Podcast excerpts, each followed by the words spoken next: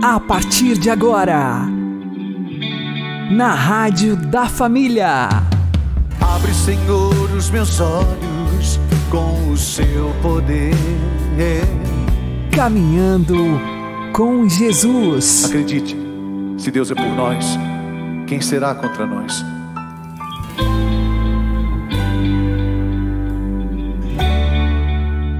Meu querido irmão e minha querida irmã, ouvintes da Rádio Regional Esperança e também aqueles que nos ouvem pelo YouTube e Spotify. Eu sou João Cláudio e esse é o programa Caminhando com Jesus. E vamos caminhar com Jesus em nome do Pai, do Filho e do Espírito Santo. Amém. Inspirai, ó Senhor, as nossas ações e ajudai-nos a realizá-las para que em vós comece e para vós termine tudo aquilo que fizermos. Por Cristo Senhor nosso. Amém. Santíssima Virgem Maria, Mãe de Deus, rogai por nós. Castíssimo São José, patrono da Igreja, rogai por nós. Deus transforma as nossas experiências humanas em graça divina para levarmos os nossos irmãos a Jesus. Vamos aprender com o Padre Léo. Os gregos chegaram até Filipe e disseram: Queremos ver Jesus. Filipe foi até André. André e Filipe foram até Jesus. Que coisa fantástica! Por que, que o Filipe, quando os gregos falaram, queremos ver Jesus, o Filipe podia dizer, ah lá, é aquele lá, que perguntinho lá. É claro que a, o desejo, o anseio deles não era queremos ver Jesus dar uma espiadinha nele, não, tirar um retrato dele, não. Entendeu muito bem Felipe que esse ver é o ver do Evangelho de São João, é o experimentar, é fazer um encontro pessoal, um encontro íntimo, de olhos abertos e corações palpitantes. E aí Felipe descobriu uma coisa que você precisa descobrir também. Ele não tem condições de sozinho levar ninguém até Jesus. Você também não tem. Eu também não tenho. É trabalho em parceria. Quem agora está em casa, está me vendo, não imagina quantas pessoas estão aqui à minha volta, a começar dos cameramans, não é? Para que essa palavra, o microfone, o pessoal que está aqui no som, o pessoal que está lá embaixo na ilha, e em quantos outros lugares, jogando para o satélite. Felipe descobriu sozinho, eu só consigo ir para o inferno. E aí que coisa interessante. Quem que Felipe vai procurar? Como é que chama o apóstolo que Felipe procurou? Por que, que ele procurou o André? Um, um apóstolo quase que de quinta categoria. É, André, André fala dele que ele levou Pedro até Jesus e mais nada. Não era um apóstolo de gabarito. Por que será que o Felipe foi procurar o André? Porque eles eram conterrâneos. Ó, oh, os laços humanos ele logo na, naquela hora, porque os gregos chegaram para ele e falaram: Senhor, nós queríamos ver Jesus. O Felipe percebeu. O desejo deles não é pura e simplesmente olhar Jesus de longe, senão é muito fácil só mostrar para ele. É só dar uma informação. Não tem a história que o pessoal chegou lá no velório, aquele tanto de gente no velório, perguntaram para um bêbado: quem, quem que morreu aí? Falei, aquele que está lá no caixão, que tem que estar. Tá não era esse o sentido da pergunta? Também não era uma informação que não correspondesse à verdade? O padre começou a fazer o sermão do sepultamento do homem. Aqui está um honrado pai de família, um modelo de cristão, pai de longa experiência, homem de uma fidelidade estranha. A viúva cutucou o filho e falou: Olha lá se é o seu pai mesmo que está no caixão. Trocaram de fundo. O Felipe viu na pergunta dos gregos, no pedido dos gregos, algo que ia além da sua capacidade humana. E nessa hora, o que falou forte ao coração de Felipe? Os laços familiares o contexto em que ele vivia. Meus irmãos e minhas irmãs, nós precisamos de pessoas que passaram pela mesma experiência que nós para ajudar-nos a sair dos buracos. Eu vivo em Betânia, e aliás, esse texto precede Betânia. O texto, queremos ver Jesus, João 12, acontece logo depois que Jesus sai de Betânia, naquela semana que ele está indo e voltando de Betânia a Jerusalém, a última semana da vida de Jesus. Eu vivo numa comunidade de Betânia por quê? Porque lá, todos nós que moramos lá dentro, um dia já fomos usuários de droga. Então, a gente acaba se ajudando. Quando a gente encontra um filho que está numa situação difícil, numa situação de angústia, numa situação de tristeza, a gente partilha com ele aquilo que a gente já experimentou. E Deus vem e transforma essa experiência humana em graça divina. Exatamente o que acontece aqui nesse contexto.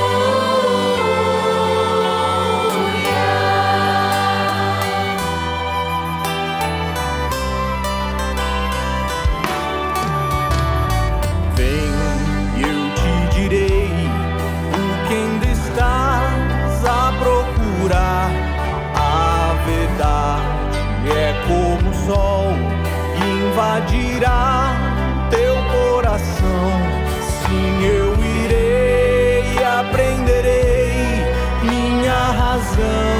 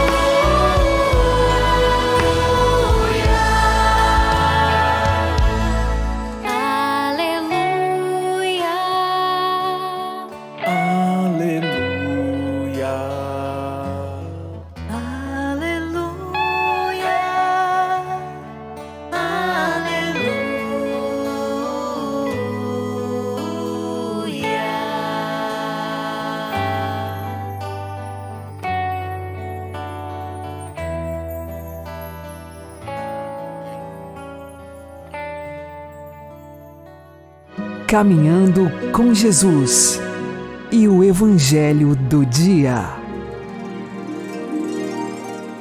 O Senhor esteja convosco, Ele está no meio de nós. Anúncio do Evangelho de Jesus Cristo segundo São Marcos. Glória a vós, Senhor. Naquele tempo, Jesus se retirou para a beira do mar, junto com seus discípulos. Muita gente da Galiléia o seguia, e também muita gente da Judéia, de Jerusalém, da Idumeia, do outro lado do Jordão, dos territórios de Tiro e Sidônia. Foi até Jesus porque tinham ouvido falar de tudo o que ele fazia. Então Jesus pediu aos discípulos que lhe providenciassem uma barca, por causa da multidão, para que não o comprimisse. Com efeito, Jesus tinha curado muitas pessoas. E todos os que sofriam de algum mal jogavam-se sobre ele para tocá-lo. Vendo Jesus, os espíritos maus caíam a seus pés, gritando: Tu és o Filho de Deus. Mas Jesus ordenava severamente para não dizerem quem ele era. Palavra da salvação.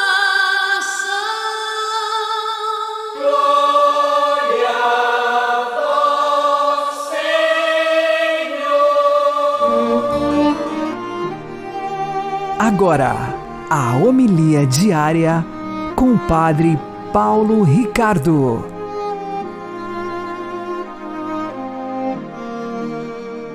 Meus queridos irmãos, o Evangelho de hoje é uma espécie de resumo das atividades de Jesus até agora, antes de ele eh, realizar aquele ato marcante e decisivo que é a escolha dos apóstolos. Aqui o Evangelho está nos falando do grande sucesso que Jesus começou a fazer em toda a região. Ou seja, ali, a Galileia, uma região que não tinha nada de importante, começa a ser o polo atrativo. Ou seja, é, o natural seria que Jerusalém, que a Judéia fosse o polo de tudo. É porque ali sempre foi o centro religioso. No entanto, agora o centro é onde está Jesus. Jesus começa a atrair as pessoas. Agora, este Jesus que atrai as pessoas, que as pessoas querem se prostrar diante deles, é, que quer, querem tocar nele, ele faz um gesto interessante. Ele pega uma barca e se afasta da multidão. Veja, esse gesto de Jesus se afastar tem uma explicação é, histórica, real. Para que ele não fosse sufocado, Jesus então senta na barca e aproveita a concha acústica, que é o lago, para da barca pregar e a multidão poder ouvi-lo mais é, tranquilamente. No entanto, espiritualmente falando, aqui nós temos uma realidade muito importante. Deus nos atrai, Deus nos chama e nós então começamos a buscá-lo. Mas exatamente quando nós começamos a buscá-lo de uma forma que parece sufocar a Deus, Deus se afasta. Deixa eu explicar isso melhor para você. É o seguinte: Deus nos atrai. E, como diz o profeta Oséias, ele nos atrai por vínculos humanos. No início da nossa vida de oração, existe sempre algum ganho, alguma coisa que nos leva a buscar Deus.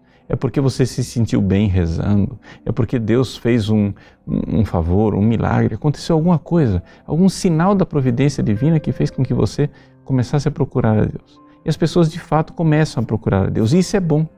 É? São aqueles é, doentes, são aqueles possessos que vão em busca de Jesus. Ora, tudo isso faz parte do projeto de Deus. Mas nós, seres humanos, temos uma dificuldade muito grande de mudar os nossos conceitos. E nós começamos a achar que Jesus se encaixa perfeitamente dentro da nossa visão de Deus pagão. Quem é o Deus pagão? O Deus pagão é um Deus que está a serviço do homem. Quando você vê os pagãos, por exemplo, ir para os seus templos, para o terreiro de Macumba, em algum lugar, eles nunca vão lá perguntar qual é a vontade de Deus. Eles sempre vão para que Deus faça as suas vontades, para que o Deus deles faça as suas vontades. É essa visão que o ser humano, marcado pelo pecado original, tem naturalmente. Agora é necessário romper esta realidade é necessário que a gente, de fato, comece a se aproximar de Deus e saiba, dali para frente, eu é quem devo mudar. Eu é quem vou servi-lo. Pois bem, quando é, as pessoas se aproximam de Jesus e tocam nele com fé, são curadas. Mas depois, quando aquilo começa a ser é, algo que quer instrumentalizar Jesus, ou seja, fazer com que ele esteja a meu serviço, ele se afasta. E assim acontece na nossa vida espiritual. Você recebe consolações. Quando finalmente aquilo está se tornando um egoísmozinho seu, Deus se afasta. Deus deixa você na secura, como se ele fechasse a torneira da consolação para que você o busque com um coração mais sincero e purifique suas intenções.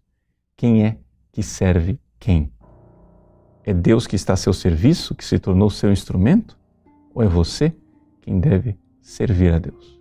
E é aqui que nós então encontramos uma chave de leitura importante para a nossa vida espiritual. Não vamos sufocar Jesus, vamos dar espaço para que ele haja como lhe é, é como é a sua visão, como é o seu plano, o seu projeto de amor. Que ele possa transformar as nossas vidas e nós sejamos os servos e Ele, o Senhor. Deus abençoe você. Em nome do Pai, do Filho e do Espírito Santo. Amém.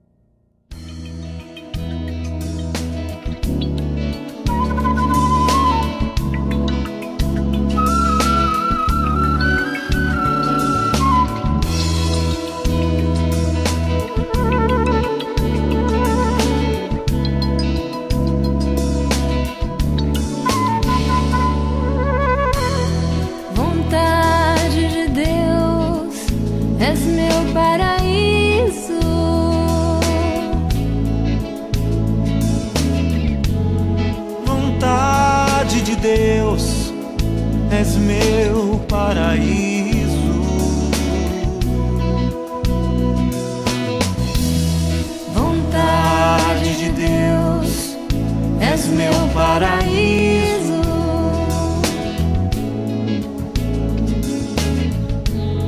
Vontade de Deus, és meu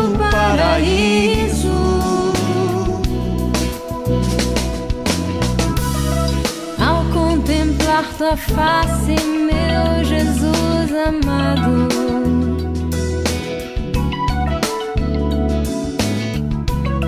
Ao ver os teus espinhos,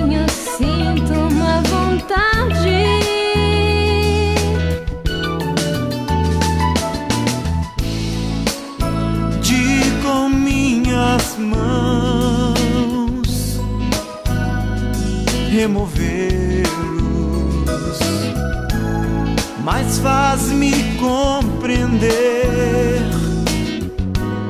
Mas vens me explicar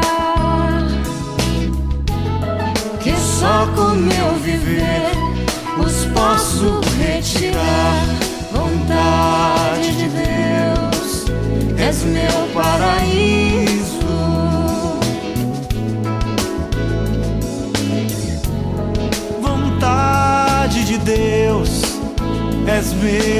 Paraíso.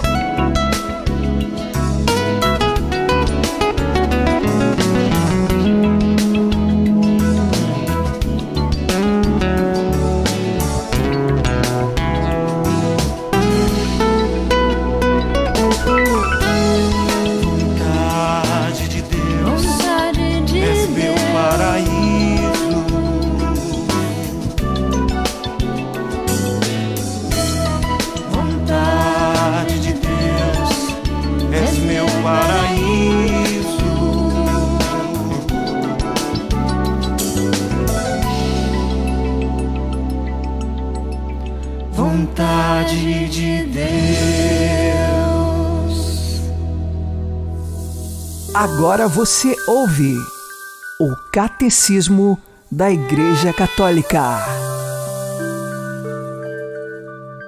Parágrafo 1064. O Amém final do Credo retoma e confirma, portanto, a palavra com que começa. Creio. Crer é dizer Amém às palavras, às promessas, aos mandamentos de Deus. É fiar-se totalmente naquele que é o Amém, de infinito amor e perfeita fidelidade. A vida cristã de cada dia será então o Amém ao creio da profissão de fé do nosso batismo. E o teu símbolo seja para ti como um espelho. Reveste nele para ver se crês tudo quanto dizes crer. E alegra-te todos os dias na tua fé.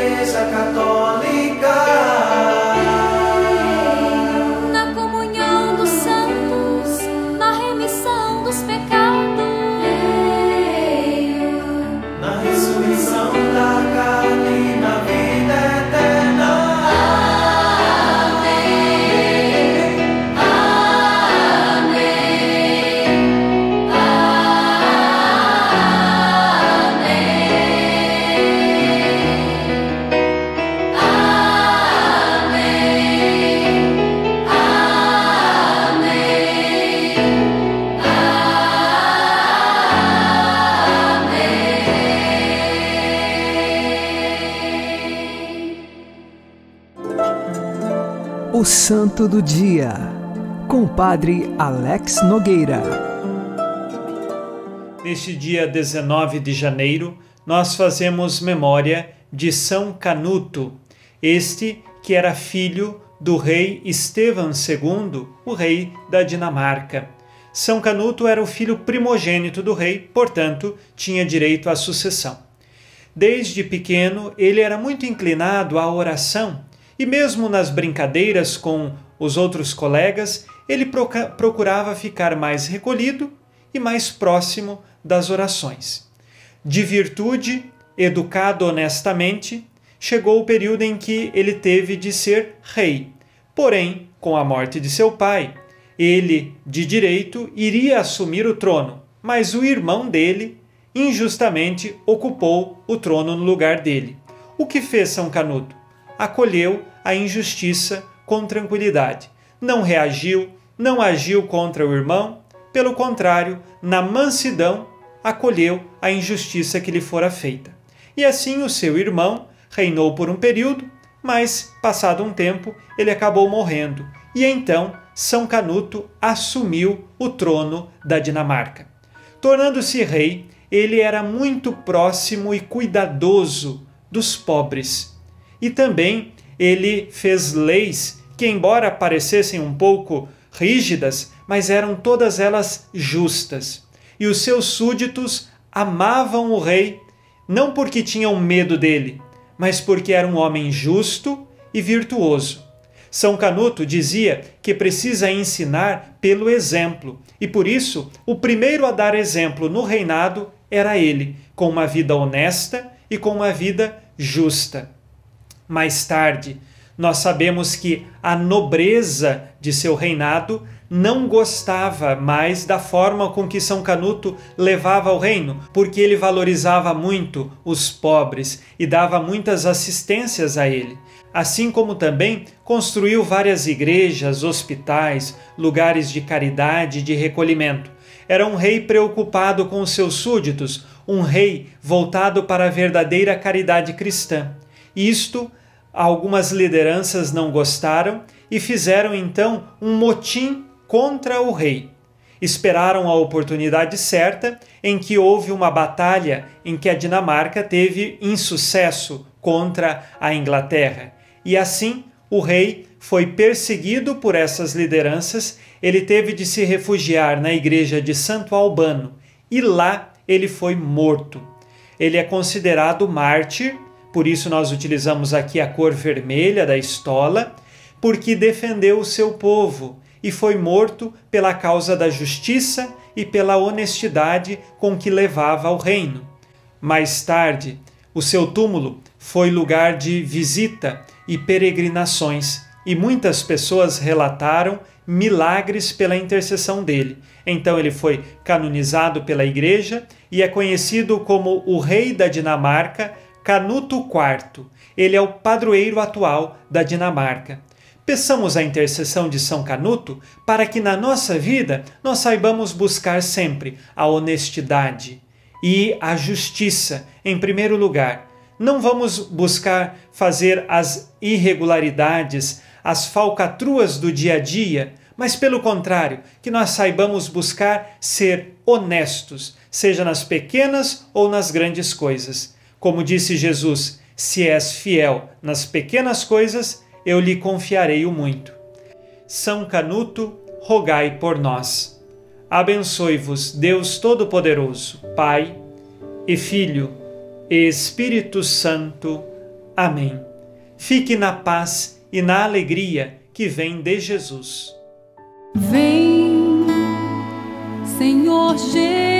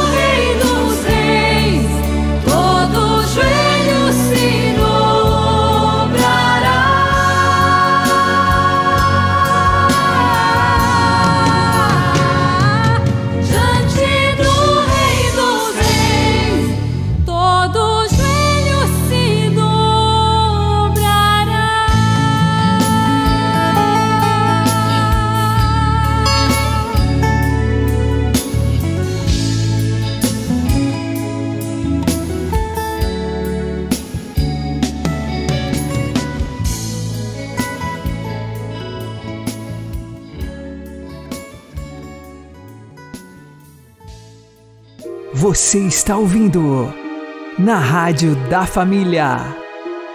Caminhando com Jesus. Oremos. Senhor, que sois a luz verdadeira e fonte de toda luz, humildemente vos pedimos que, meditando fielmente a vossa lei, vivamos sempre no esplendor da vossa verdade.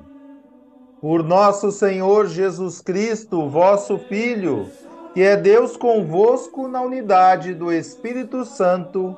Amém. O Senhor nos abençoe, nos livre de todo mal e nos conduza à vida eterna. Amém. E que Maria e José nos conduzam pelas mãos para que continuemos caminhando com Jesus. Sei que o seu coração dói, sei que o mundo lhe destrói. Não, não se entregue assim, irmão. Vale a pena viver, nova vida viver.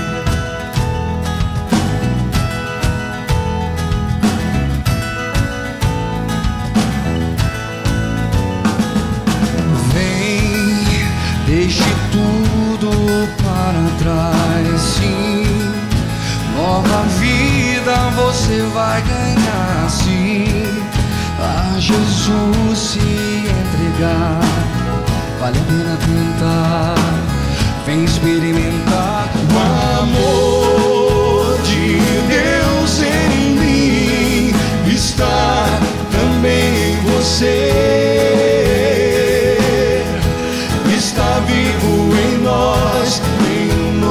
Jesus.